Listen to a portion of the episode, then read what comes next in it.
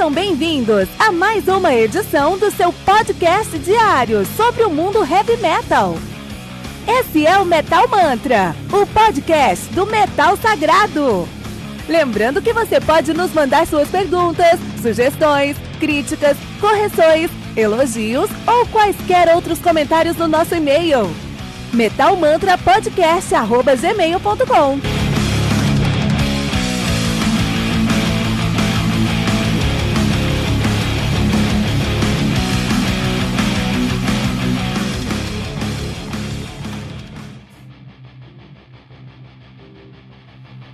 Saudações, metaleiros! Sejam bem-vindos ao Metal Mantra, o podcast onde o metal é sagrado. Meu nome é Kito Fernandes e você está ouvindo o Metal Mantra, seu podcast diário com as maiores notícias, resenhas e lançamentos do mundo do heavy metal. Hoje nós falaremos sobre Machine Head, Hailstorm, Seven Dust, Cobra and the Lotus, que por acaso a gente está ouvindo aqui atrás, Cobra and the Lotus.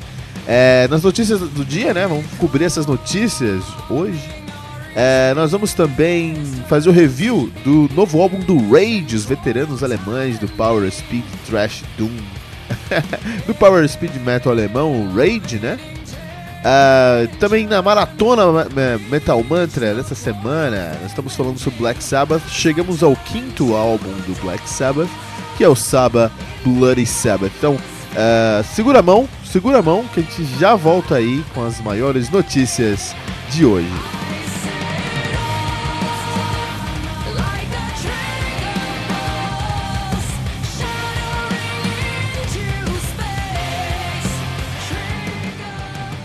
E vamos começar com Machine Head, né? Vamos começar com Machine Head porque uh, no último dia 16 de janeiro, em Van Buren, na, lá em Phoenix, Arizona, o Machine Head postou um vídeo de um casal, de um cara que é, propôs a sua, sua, a sua, uh, a sua bendita, como tem outro nome que o pessoal fala, né? A sua, eu esqueci, cara, esses, esses termos aí, né? Muito cedo, cara, 6 da manhã, pô, 6 da manhã, desculpe-me. Então, ele teve um cara que propôs a sua pretendida no mosh pit do show do Machine Head, cara. então não era um show qualquer, tá? Era um show do, da turnê de 25 anos, de aniversário de 25 anos da banda, do álbum, desculpa, do primeiro álbum da banda, que é o Burn My Eyes. Um, e nesse e, e pô, tem esse vídeo aqui, eu vou deixar o link pra vocês na nossa descrição. Meu, é um vídeo porque a galera comprou a ideia tem o, o, o, cara tá de joelhos assim propondo pra menina, né? A menina tá emocionada e tudo mais, muito legal. E tá todo mundo, tá todo mundo em volta assim, é, falando, ela fala assim, fala assim, fala assim logo. Então, tipo, mesmo se a menina não quisesse, ela ia ter que falar, ela, ou ia ter problema ali com o mosh pit inteiro, cara. Então foi uma boa estra estratégia do mano. Ele pensou muito bem, ele falou, quer saber, eu vou pedir num lugar onde ela vai ter que falar assim, de qualquer jeito, né? E depois, cara, depois ela já falou sim, já era. Muito legal, cara. nunca tinha visto isso. É um vídeo curtinho, assim, né? O, o, o pessoal do Machine Head ali fez um trabalho de gravação muito ruim, cara. que gravou 4 segundos o negócio. Mas eu não vou culpar eles, porque ninguém imaginava que isso ia acontecer, né? Ninguém vai pro show falando, puta, não, hoje vai ter aí um, um cara pedindo a menina em casamento, com certeza, isso vai acontecer aí, né? Ninguém vai pra um show pensando isso, né? Vai acontecer lá no show do Machine Head. E vamos falar de Hailstorm também. Então, Hailstorm é uma banda que eu gosto muito. A galera acaba não dando o devido respeito, na minha opinião, Hailstorm. Eu acho que é uma banda que tem um, um, uma, uma boa, uma, uma excelente uh, consistência nos seus trabalhos. E muito disso, na verdade, 90% disso é por causa da Lizzie Hale, né? A vocalista, a Lizzie Hale. Que ela, ela nasceu para ser uma rockstar. Essa é a realidade, cara. Lizzie Hale do Hailstorm nasceu pra ser uma rockstar, nasceu pra ser um, um, uma metal girl. Por que que acontece, acontece cara? Ela, eu, eu, ela fez uma entrevista pro Bionic Buzz lá no, no foi no Grammy que aconteceu? Deixa eu dar uma olhada aqui. Não. É, foi no Grammy. Não, foi num, num, num, prêmio chamado She Rocks Awards, que é um puta prêmio, cara, vai, muito legal. O prêmio, ela manda muito, cara. Isso aí é. é, é isso aí sim é um, é um bom. Um bom. Um bom pre, premiação, né? Ela manda muito. She Rocks. Lá na Califórnia, em Anaheim, Califórnia, né? Então ela tava lá no tapete vermelho, entrando na premiação e os caras foram e conversaram com ela. Cara, eu vou deixar esse link aqui pra você dar uma olhada nesse vídeo. Dá uma olhada nesse vídeo, cara, por dois motivos. Primeiro, era óbvio que ela iria ser cantora. Ela começa a conversar com o, o, o repórter aqui e ela tem um carisma ímpar, pessoal. Ímpar. O carisma dessa menina é incrível, cara. Essa menina cantar. Essa menina tem. É, todo mundo quer continuar ouvindo, ela fala, isso que é carisma, né? Quando a pessoa começa a falar, você fala, não, fala mais aí, o que tá acontecendo? Não, fala mais, não importa o que você tá falando, quero ouvir mais de você, quero interagir mais com você. Carisma é isso, é o quanto as pessoas querem interagir com você, né? Eu aprendi jogando RPG que o oposto é verdadeiro. Se a pessoa te, se você é uma pessoa altamente detestável, você tem um carisma muito alto também. Pro outro lado, né?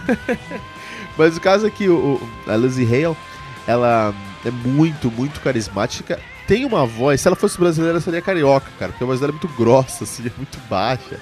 E ela com uns tons incríveis, assim, como a gente tá vendo aqui em I Am the Fire, olha só.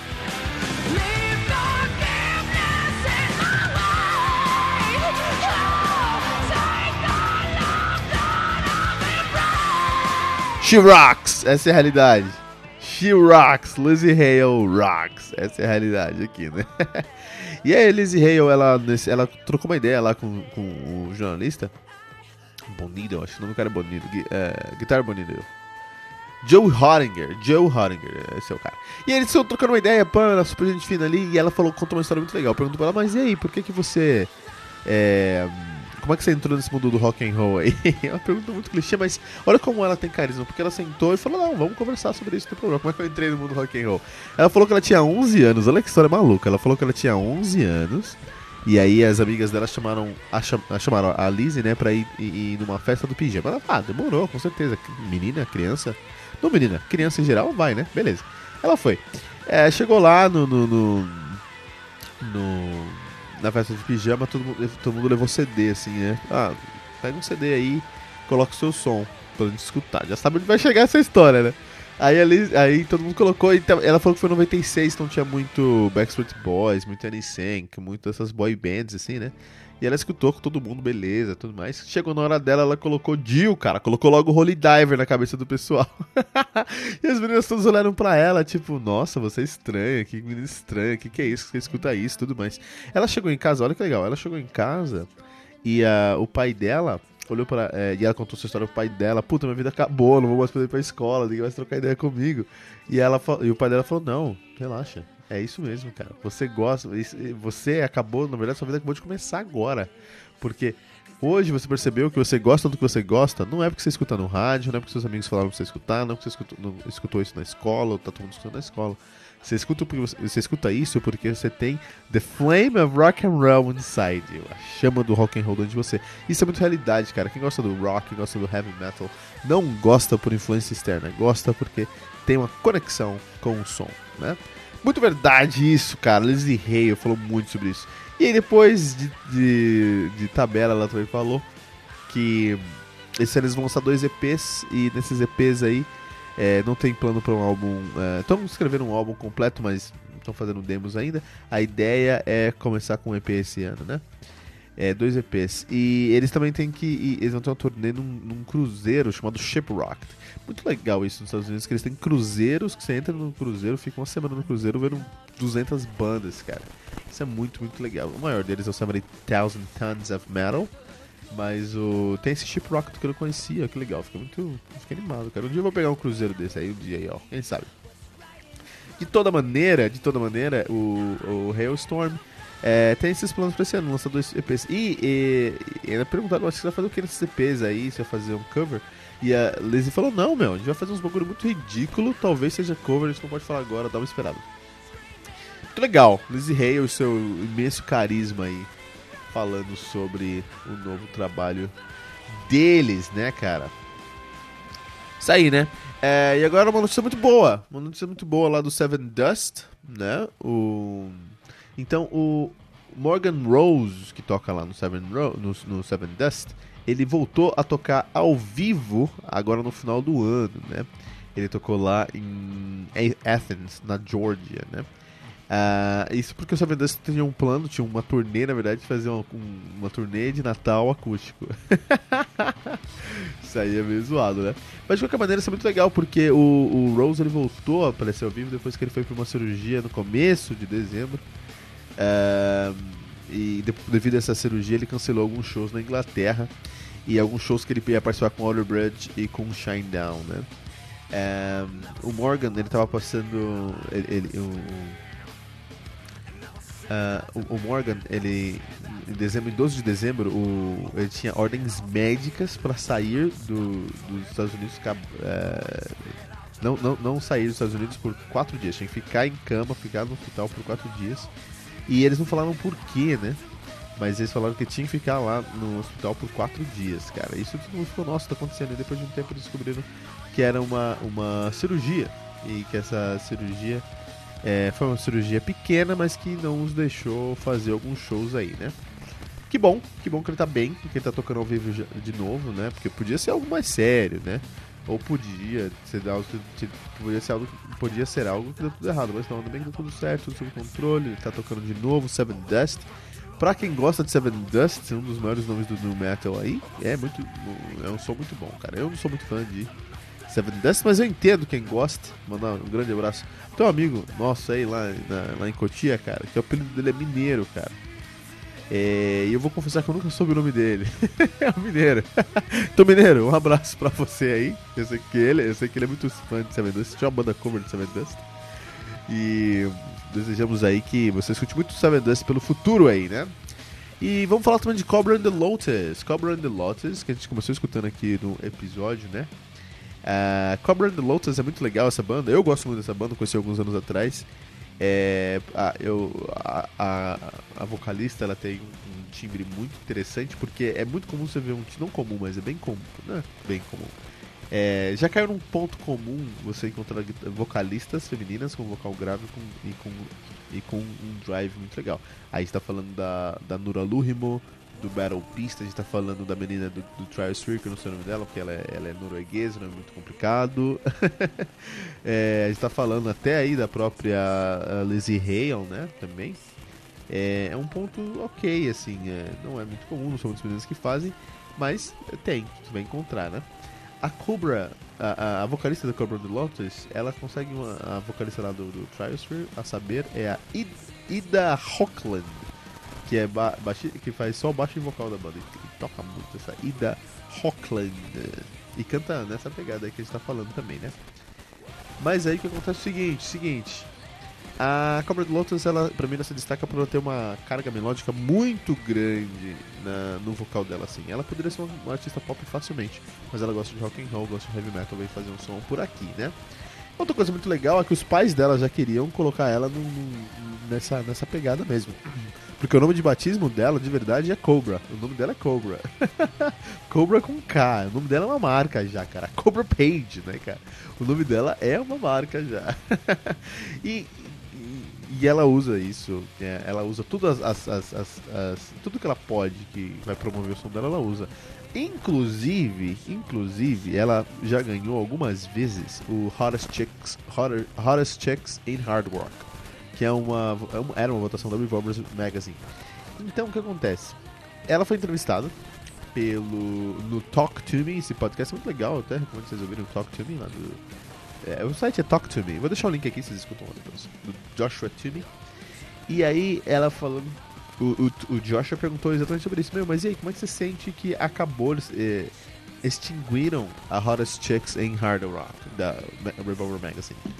Era uma votação que mostrava as minas mais da hora da Revolver Magazine. As, as minas mais da hora ali do heavy metal em, em, geral. Deixa eu ver se ainda tem algum link sobre isso aqui. Acho que não tem mais não. Porque, porque depois de várias críticas. Ah não, tem aqui ainda. Puta. Os caras não aprendem, né, meu? O que acontece? O que acontece? Eles fecharam essa votação por causa. Uh, por, por causa de críticas. O pessoal falou, não, isso aí, porque também faz, não faz sentido você. Eu, eu, eu não vou. Eu tô, tô, do lado de quem criticou, porque eu critico também. Vamos fazer uma lista aí com as minas mais bonitas, mais gatas do, do heavy metal. Porque é isso que elas têm a oferecer, serem gatas. Isso é ridículo, cara. Isso é ridículo mesmo, cara. O som dessas meninas, eu sou um fã, sou um puta fã de é, vocal feminino, cara. Eu tenho certeza, não acho, tenho certeza que meninas cantam melhores cantou melhor. E meninas cantando melhor no heavy metal, então, puta, é o que eu preciso, né? Então, o... eles, eles, eles extinguiram essa votação aí em 2017, né? Não, 2019 eles, eles extinguiram essa, essa votação. Mas aí eu dei uma buscada aqui e eu encontrei. ah, eles estão falando da Maria Brink, da Cristina.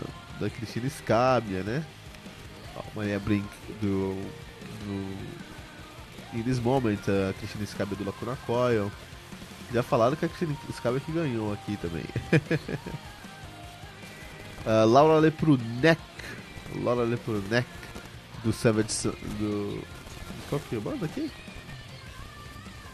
Igor. Igor.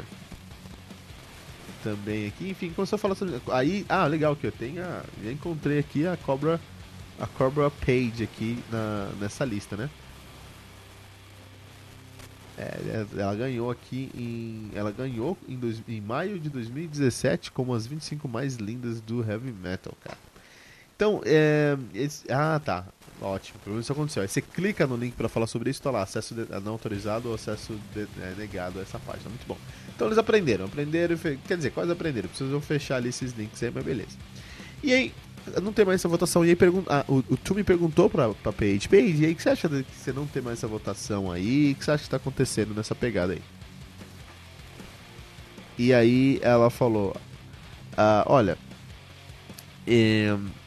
particularmente, eu, sou eu tenho muito orgulho de tudo que eu faço na minha vida e eu uso todas as, as, as características que eu posso, tudo o que eu posso para levar o meu som à frente. E eu sei que quem estava nessa lista foi por uma decisão pessoal e porque eles queriam é, trazer publicidade para o seu som, para sua banda. Ela falou isso aqui. Eu, ela falando assim, ó, eu sim me expus a algumas pessoas e essas pessoas acabaram me ajudando com datas de show no longo prazo. Por conta de eu ter aparecido na revista há muito tempo atrás. Ela usou todas essas palavras aqui. Interessante, né? E ela continua falando. E é uma, uh, uma faca de dois gumes, cara. É uma espada de dois gumes. Não sei como é a expressão em português, mas é isso. It's a double-edged sword. Uma, uma, uma faca, uma espada de dois gumes. Ela disse. Porque o cara que é fã, ele não quer. Ele não quer saber por que, que você tá na revista. Quer saber que você tá na revista. Mas eu, particularmente, não fiquei triste de saber que essa votação acabou. Mas ao mesmo tempo, eu sei que me trouxe uma exposição que eu precisava. Interessante, né? Interessante a, a Cobra Page, sua opinião aqui. É uma opinião muito basada, na verdade, aqui. Concordo? Não sei. Mas, por outro lado, eu nunca estive na posição dela, não é meu local de fala. Então, beleza.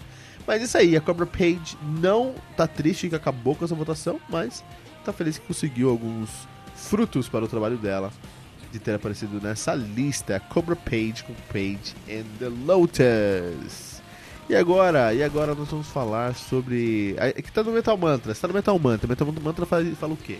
Metal Mantra faz review de heavy metal, cara. E vamos fazer review agora, vamos fazer um review do novo álbum do Rage pra gente aqui no Metal Mantra.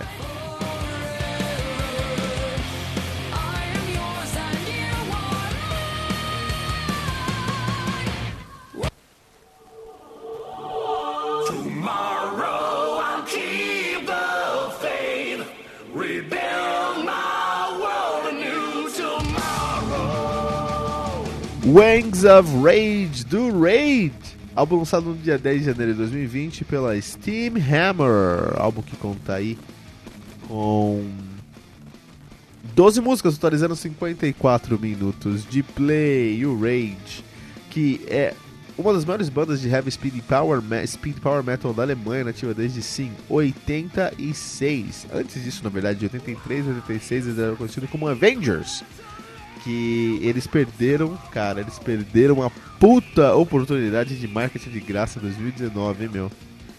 Esse cara deve ter ficado muito nervoso com isso, cara. e aí depois em 86 mudaram o nome para Rage. De fato, o nome era Furious Rage.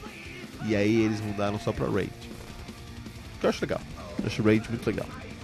É, muita gente já passou por essa banda, mas eles têm uma discografia muito interessante. Aí muitos álbuns lançados. Eles têm o Reign of Fear de 86, Execution, Execution Guarantee de 87, Perfect Man de 89, os caras não param, de 88 e não param, Secret Weird World de 89, Reflection of a Shadow de 90, 5 anos, 5 álbuns, Trapped de 92, The Missing Link de 93, 10 Years in Age, The Anniversary Album de 94, Black in Mind de 95, Língua Mortis de 96, End of All Days de 96. Eles trabalham muito, eles lançam muito álbum, cara. Isso é muito realidade. Um, 13 de, de 98, Ghosts de 99, Welcome to the Other Side de 2001, Unity de 2002. Esse álbum aqui é um dos álbuns prediletos do cara, dos caras, esse e os próximos dois. Sound Chaser de 91, que é um do meu predileto, Speak of the Dead de, de 2006. Isso, ó, Unity de 2002, é, Chaser de 2003 e Speak of the Dead de 2006. 2008, Carved in Stone, String, of, String to, a, to a Web de 2010, 20, uh, 21 de 2012, The, the Devil Strikes Back de 2016, Season of the Black de 2017 e Wings of Rage de 2017. Vocês estão demorando mais pra lançar álbum, gente tem que fazer isso mais rápido, cara. A banda atualmente é formada por Peter P.V. Wagner no vocal e no baixo, uh, Vassilios, Vassilios Lucky Maniatopoulos na bateria e no, e no vocal adicional. E sim, o nome do, do, do, do, do baterista é Vassilios, cara. Vassilios Maniatopoulos. e a gente tem aí o Marcos Rodrigues na guitarra, ele que deu na banda em 2015, está nativa desde 2015 a banda. Ele que, to que tocava numa banda cover de Rage, que era uma banda chamada Sound Chaser, cara. Que é uma banda uh, belga, né? Uma banda belga de. que era cover de, de Rage, cara. Isso aí é muito legal. Marcos Rodrigues, que é nascido e criado na Argentina. Então, argentino mais bem sucedido aí do, do heavy metal, cara. Então ele tocava no Dio Legacy, que era uma banda tributo do Legacy, tocou no Sound Chaser. E aí depois. Uh... Ah, olha que legal, ele nasceu na Argentina. Olha que legal, ele nasceu na Argentina, mas ele foi criado na Venezuela, cara. Olha, então a gente pode falar de verdade que ele é o venezuelano mais bem sucedido da história do heavy metal, cara. Marco Rodrigues aqui. Muito legal, hein? Muito legal. Isso aí. E o Rage tá lançando um álbum novo. O, o, e o álbum novo do Rage tem muito som de Rage. Isso é um grande problema pro Rage, porque o Rage eles não conseguem quebrar esse estigma da sonoridade deles. Eles fazem muitos álbuns e, e você pega ali um álbum de 2002, Unity. E 2016, 16, The Devil Strikes Back, é um som muito próximo, cara. Só que os caras não são as mesmas pessoas de 2012 e 2016, eles mudaram, cara. Então acho que é, esse é um grande problema nesse álbum aqui, porque eles entregam mais do mesmo do começo ao fim. É, é, e eu acredito que eles fazem isso por uma opção. E eu entendo a opção que eles fazem, é uma opção mercadológica. Eu não concordo, mas eu entendo essa posição.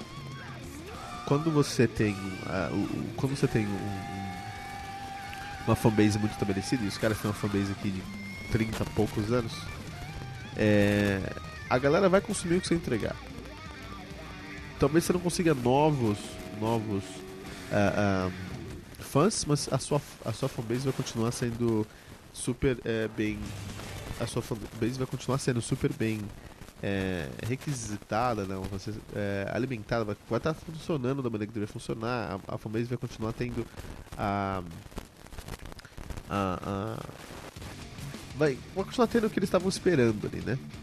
E isso é um, um algo que acontece com Dragon Force, algo que acontece com Sonata Arctic, algo que acontece aí com o, o Rage também. Eu, eu, eu não sou muito fã disso, mas tudo bem. Por outro lado, é indiscutível que o Marcos Rodrigues está fazendo um, o Rodrigues está fazendo um puta trabalho na guitarra aqui. É um cara que cresceu ouvindo o Victor Smolsky. O Rage, apesar de ser uma banda com uma carreira imensa e muitos álbuns lançados, eles criaram algumas, algumas características muito específicas. E especialmente por causa do seu segundo guitarrista, que foi o Victor Smolsky. O Victor Smolsky ficou na banda aí entre. Vou pegar o Smolsky aqui. O, o Rage pra mim eles, é, ele é altamente dependente do Smolsky, Smolsky até hoje. Então o Smolsky ele tocou guitarra de 99 a 2015. Então ele pegou uma porção legal aí da banda, né? Ele entrou lá no, no álbum de 99, que é o Ghosts, ele saiu no álbum de 2012, que é o 21. Então ele fez aí, ó. Welcome to the Other Side, Unity, Sound Chaser, Speak of the Death, que são os três álbuns que é, são os três álbuns essenciais do, do Rage, né?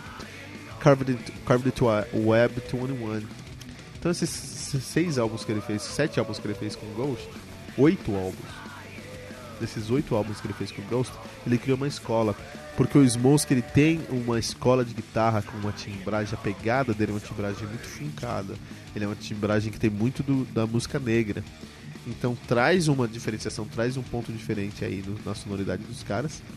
E o, o e o, o Raid conseguiu, foi muito, muito, conseguiu se valer muito bem disso, né?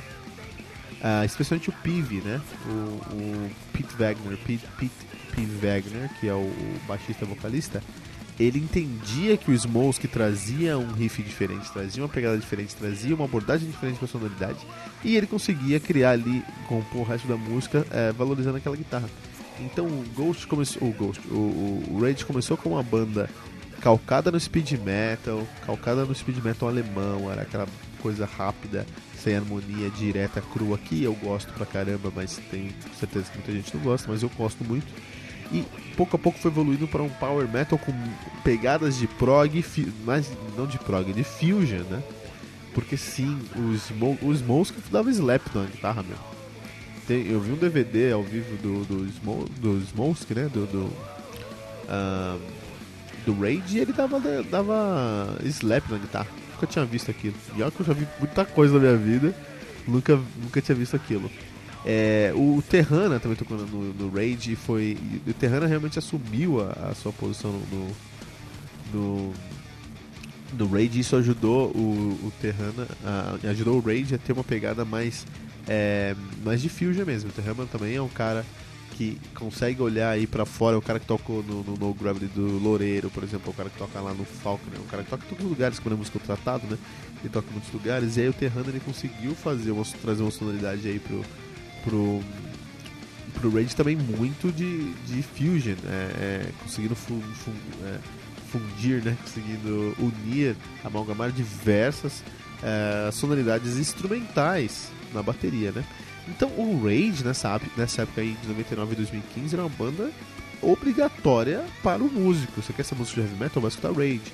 Lá você vai aprender a, a rifar, você vai aprender a, a, a construir linhas de baixos, uh, tirar um. Se você pega um álbum do Slayer, do Slayer, do Rage e tira do começo ao fim, você tem um, um, um é, material pra você trabalhar, pra você estudar aí por, por meses, cara. Porque tem muita coisa no, no som dos caras aí, né?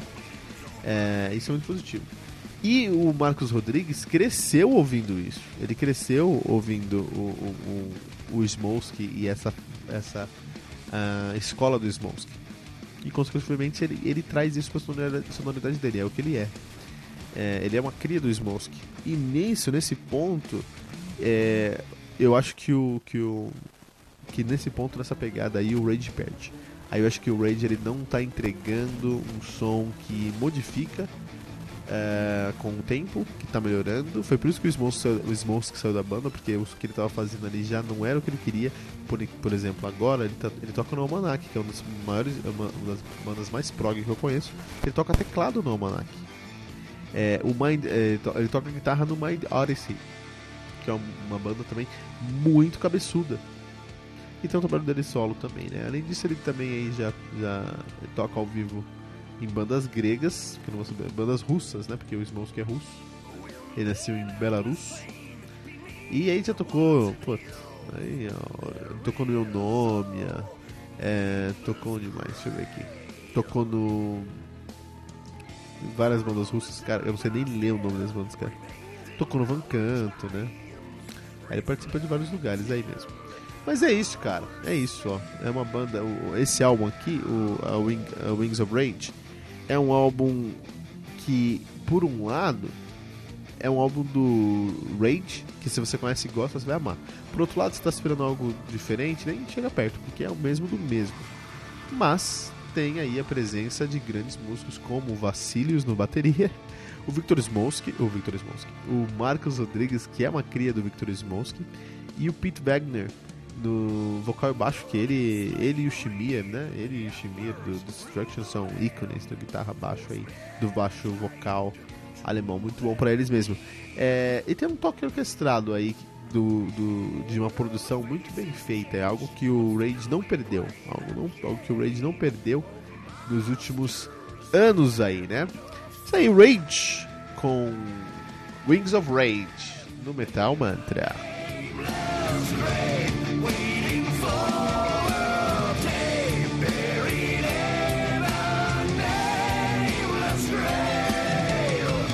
Chegando aqui ao final do Metal Mantra, temos somente mais uma uma uma reivindicação a fazer aqui, né? Você que está ouvindo Metal Mantra, você tem que conhecer o Heavy Bulletin. O Heavy Bulletin é o nosso nosso newsletter semanal com as maiores listas do mundo heavy metal, né? Então o que vai acontecer aí quando você escutar quando você conhecer o Heavy Bulletin, é uma newsletter, e essa newsletter você vai receber para você vai receber vai conhecer várias listas do mundo heavy metal. Eu não vou falar quais listas é, são, porque eu quero deixar você curioso. Então vai no link dessa, da descrição aqui, tem um link na descrição. Lá você vai poder conhecer o nosso Heavy Bulletin.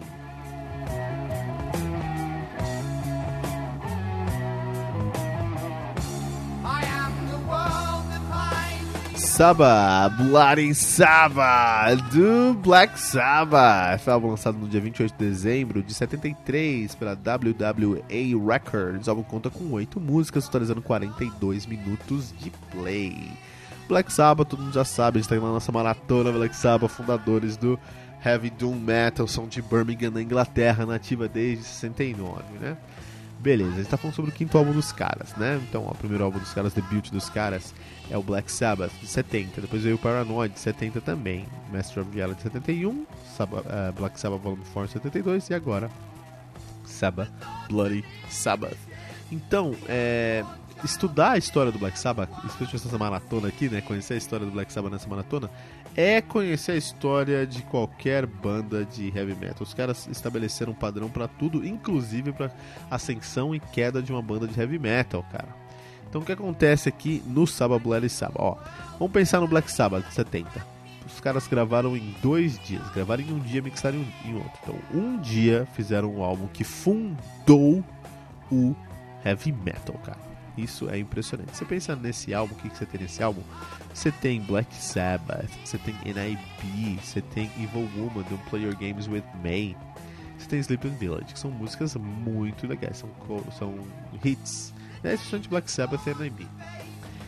Você, e aí depois, beleza, eles fizeram meio despretensioso, o resultado foi incrível, os caras receberam um, um, um puta retorno, não só de crítica, de financeiro também ganha bastante dinheiro. O que, que você faz com ganhar dinheiro? Investe para ganhar mais dinheiro.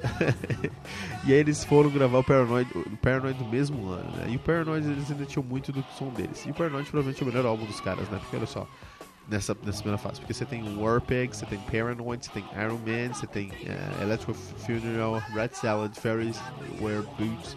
É muita inspiração, cara. É muita inspiração mesmo, né? também gravaram aí uma semana no máximo, entendeu? Entraram no estúdio. E assim, quando eu falo que eles, que eles gravaram, não é que eles tinham o trabalho pronto, chegaram lá e, e gravaram. Não. Eles entraram e saíram com o álbum em uma semana e acabou. E é isso. Você entendeu? Isso é, é, é, é bem, bem interessante. É algo que a gente não consegue imaginar hoje em dia, né?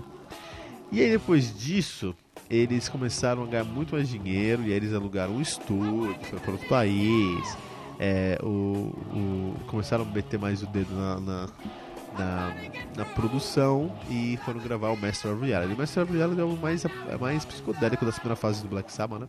E fundador do Stoner Metal, porque eles têm ali uma música sobre a maconha, que é o Sweet, Sweet Leaf, eles falam sobre After Forever, porque estavam tendo críticas aí de, de serem mais, mais é, é, satanistas, então vão fazer uma música cristã. Eles têm o Children of the Grave, que é a música mais agressiva do Black Sabbath, segundo o próprio Geezer Butler. Uh, tem Solitude, que é quando o Ozzy começa pluga o microfone no, no, no amplificador Leslie. Into the Void, que é o começo do Doom Metal o início do metal com o Tomoyomi afinando sua guitarra um tom e meio abaixo do normal para conseguir a tensão que era confortável para falta de dedos dele. Olha que interessante. Isso é algo muito psicodélico, mas ainda é o Black Sabbath, é o, Black, é o Black Sabbath com esteroides.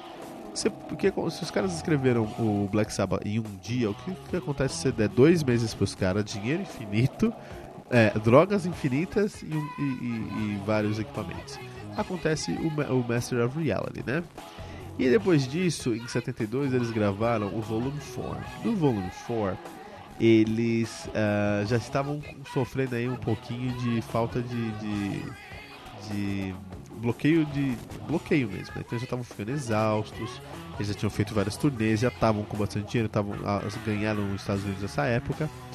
Tanto que o álbum se chamaria Snowblind, né? Que é cocaína. Basicamente eles queriam fazer uma ode à cocaína, porque é o que eles estavam sobrevivendo né, com cocaína. Então é um álbum muito mais fraco em comparação a todos os outros álbuns do, do Black Sabbath. É um álbum muito mais fraco, né? É...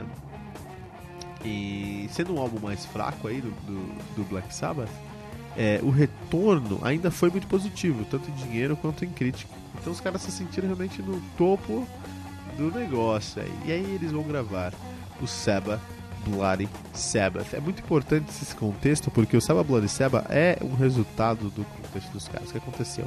Os caras foram gravar o, o Seba Bloody Sabbath depois da turnê de 72 e 73.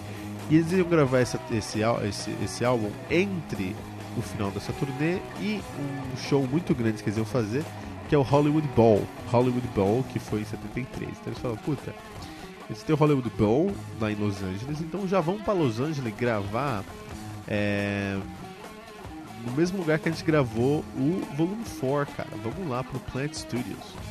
E aí chegaram lá, alugaram uma casa em Bel Air pra começar a escrever o som, né? Escrever o álbum dos caras. E eles ficaram lá quase três meses e devido ao cansaço, mas também ao abuso de substâncias, os caras estavam tomando e cheirando e fumando tudo, eles não conseguiram ter nenhuma ideia, cara. O Ayomi fala que eles ficavam ali o dia inteiro, um olhando pro cara do outro, todo esperando o Ayomi trazer alguma coisa nova e não vinha, não vinha, não vinha. O Deezer Butler não conseguiu escrever, o Ozzy não conseguiu escrever, o Bill Ward não conseguiu escrever. Eles ficaram ali três meses, não saiu nada, nada, nada, nada. E pra piorar, chegou o Hollywood Bowl. Então, ah, não escrevemos álbum, beleza, cara. Vamos, vamos fazer esse show aí, Hollywood Bowl, e já era, essa é a vida. Quando foram fazer o Hollywood Bowl, cara, é, ali eles viram que o Wyoming chegou no fundo do poço, né? O Ozzy fala isso, né? É, o, o Tony tava, tava cheirando cocaína sem parar, literalmente, por dias. Então, quando a gente tá falando sobre o, o, os rockstars, tem que entender isso, cara. Não é uma força de expressão. Ele tava cheirando cocaína literalmente por dias, cara. E aí depois do show, tava acabando o show ali. Acabou o show, ele saiu do palco, ele caiu, entrou em colapso e ficou duas semanas no hospital. E foi isso, cara. E aí todo mundo. Todo mundo. É, e assim, todo mundo falou, meu, já era, né? Acabou a banda. Tivemos aí quatro álbuns e acabou. Mas ele saiu do hospital. O que, que eles fizeram quando saiu do hospital? Foram direto gravar no estúdio lá no Plant, no Plant Studios. É, esse, gravar esse álbum era uma, tinha uma pressão tão grande para gravar esse álbum que o cara sai do hospital depois de, de uma overdose de, de, de, cocaína. Primeira coisa que eles pensam, vamos gravar de novo. Então eles saem do hospital, a primeira coisa que eles fizeram foram pro estúdio, pro Plant Studio. Chegaram no Plant Studio e ficaram putaços, porque a sala que eles gravaram, o, o Volume 4, tinha sido substituída por um sintetizador gigante do Stevie Wonder. Stevie Wonder colocou um sintetizador no tamanho de uma sala na sala que os caras gravaram. Ah, não dá pra gravar não, tem um sintetizador ali. e é, em 2000 e em 73 é isso, cara. Você quer uma sonoridade, você tem que ir para um lugar específico, não um estúdio específico. E aquele não tinha mais. Eles voltaram para Inglaterra, foram ali para um castelo, alugaram Clearwell Castle, né? E esse castelo aí, eles foram gravar lá e aí eles falaram que lá eles conseguiam conseguiram ter de novo uh, as suas inspirações, né? Então eles falaram que o, o eles estavam, por exemplo, o Ayomi falou que eles estavam ensaiando e do nada ele fez esse riff aqui, ó.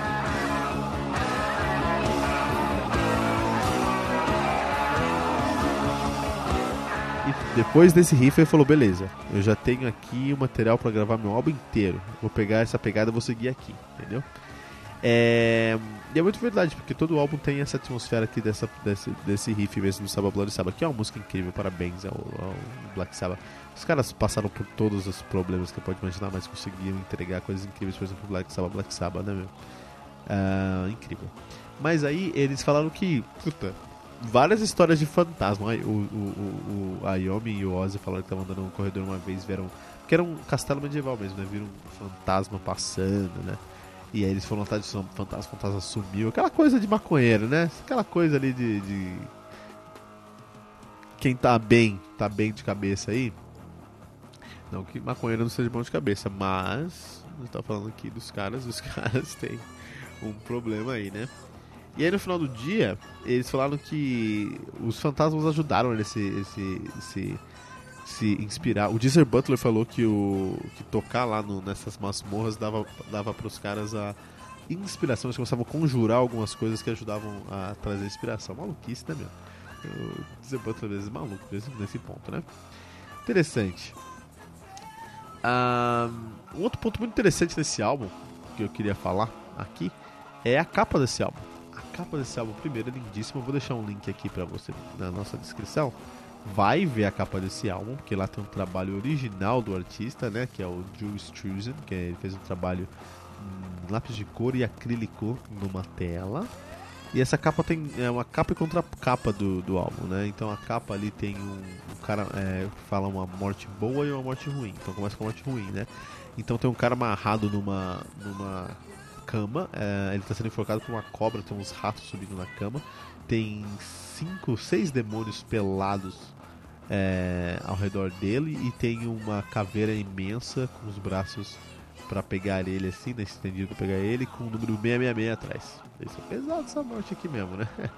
Isso aqui é uma paralisia do sono ferrada, cara. Nossa senhora. E na capa de trás tem uma boa morte, que tem aí uns uma família, né, de seis pessoas. Mas parece que tem uns elfos aí, não parece umas pessoas só não. É ao redor de um, da cama de um cara, o cara tá morrendo, né? São seis pessoas exatamente, é ao redor de um cara, esse cara tá morrendo, esse cara tá morrendo pacificamente. Tem dois leões sentados ali deitados ao pé do. do. da cama, né? Interessante, muito interessante mesmo, né? Uh, sonoramente falando, esse álbum do Black Sabbath ele é menos uh, inspirado do que os outros álbuns do Black Sabbath. Já denota que tinha uma coisa acontecendo. Esse bloqueio que os caras passaram era por causa do, da fadiga, mas também era por uma questão de falta de, de, de experiência mesmo. Porque acontece o seguinte: você toca o que você é. Se você só toca e não faz nada, mais nada da vida, você precisa buscar essa vivência para traduzir no seu som. Então, de fato, o que fez o Salva Blaricaba sair funcionar foi eles terem ido por esse castelo, entrado no castelo e ter pego uma nova atmosfera, viver outras coisas. É, é muito importante mesmo você viver coisas para conseguir escrever sobre essas coisas. Em qualquer parte artística, musicalmente, heavy metal também, né? E é por isso que Metallica fazia álbuns agressivíssimos lá no começo da carreira e depois a agressividade ficou totalmente artificial. Porque eles viviam mais problemas, mais perrengue lá atrás. Agora, Metallica nem sabe o que é problema há uns 30 anos, cara. Mas é isso. O Sabbath Bloody Sabbath, ele traz coisas muito interessantes como Spiral Architect, Killing Yourself to Live, ou até mesmo Looking for Today. Mas nada é tão bom quanto o Sabbath Bloody Sabbath. Então é um álbum inteiro com uma música indiscutivelmente boa e várias músicas que são fillers. Então já conseguimos cheirar, sentir o cheirinho de que tem alguma coisa errada nessa banda. As coisas não estão indo para o lado que deveriam estar tá indo. Eles não estão numa ascendência, eles estão numa descendente. Não estão numa ascendente, estão numa descendente. Na verdade, numa decadência. E essa decadência começa a partir do próximo álbum, Sabotage, que nós falaremos na segunda-feira aqui no Metal Mantra. Então volta aqui na segunda-feira para a gente continuar nossa maratona Black Sabbath. Vamos falar sobre Sabotage do Black Sabbath.